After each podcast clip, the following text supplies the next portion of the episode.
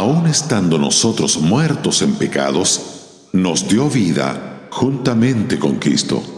Por gracia sois salvos. Efesios 2, verso 5.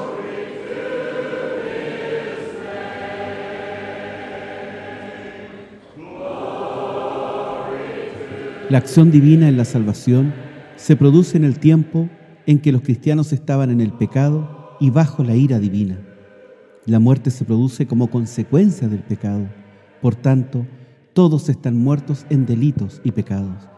Esa posición de muerte espiritual afecta a todos, tanto a vosotros, los gentiles, dice Pablo, como a nosotros, los judíos. Este versículo resuelve el paréntesis que comenzó en el versículo 1.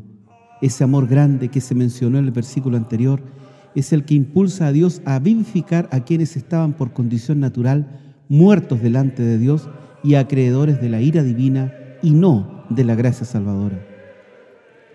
El verbo de la oración principal es vivificó, que literalmente significa dar vida con. En este caso, Dios da vida con Cristo, que lo hizo porque es rico en misericordia. Debe tenerse en cuenta que la ira no impide la misericordia, se diría más, la determina e impulsa. No es posible la vivificación sin la obra redentora que comporta también la resurrección del Salvador. Se indica claramente que la vivificación llevada a cabo por Dios en su amor hacia los que estábamos muertos se alcanza mediante la unión vital con Cristo. En la entrega del pecador al Salvador en un acto de fe, el Espíritu sitúa al nuevo creyente en Cristo, para que en contacto con Él la vida de Dios, que es vida eterna, fluya hacia el salvo y se le comunique mediante la unión con el resucitado Salvador. La vida es dada al creyente por Dios uniéndolo a Cristo quien provee vida eterna para él. Esta doctrina de la identificación con Cristo es la clave para entender la experiencia de vida nueva en el salvo. Lo que el apóstol está enseñando es que la vida nueva, la vida eterna, se recibe solamente mediante la unión con Cristo.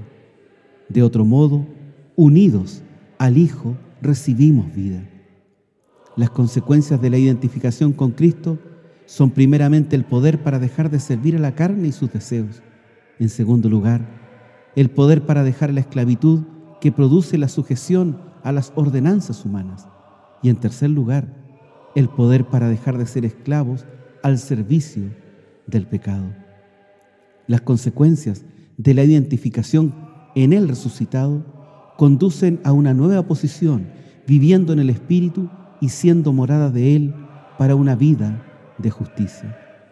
Esta vida no es una reparación de la anterior propia de la naturaleza adámica, sino la dotación de una nueva vida procedente y vinculada con Dios mismo, que no es otra cosa que la participación del salvo en la naturaleza divina. El apóstol enfatiza el cambio de vida y por tanto de condiciones que presiva de esa vida por vinculación con Cristo, diciendo, y juntamente con Él. Quiere decir que al juntarnos, esto es, al unirnos con Cristo, se recibe vida, que se mantiene para siempre, ya que la unidad del pecador creyente con el Salvador es efectuada por el Espíritu. La salvación es definitiva desde el momento de la fe, pero el proceso de la salvación atraviesa por tres etapas. La justificación en el pasado, la de santificación en el presente y la de glorificación en el futuro. De ahí el sentido de que por la gracia de Dios sois salvos, pero también estáis en el decurso de la salvación. Una necesaria distinción tiene que ver también con los conceptos de misericordia y de gracia. La misericordia se compadece, la gracia perdona.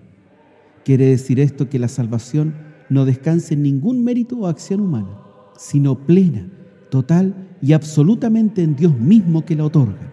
Es decir, la salvación es de Dios. Radio Gracia y Paz, acompañándote cada día.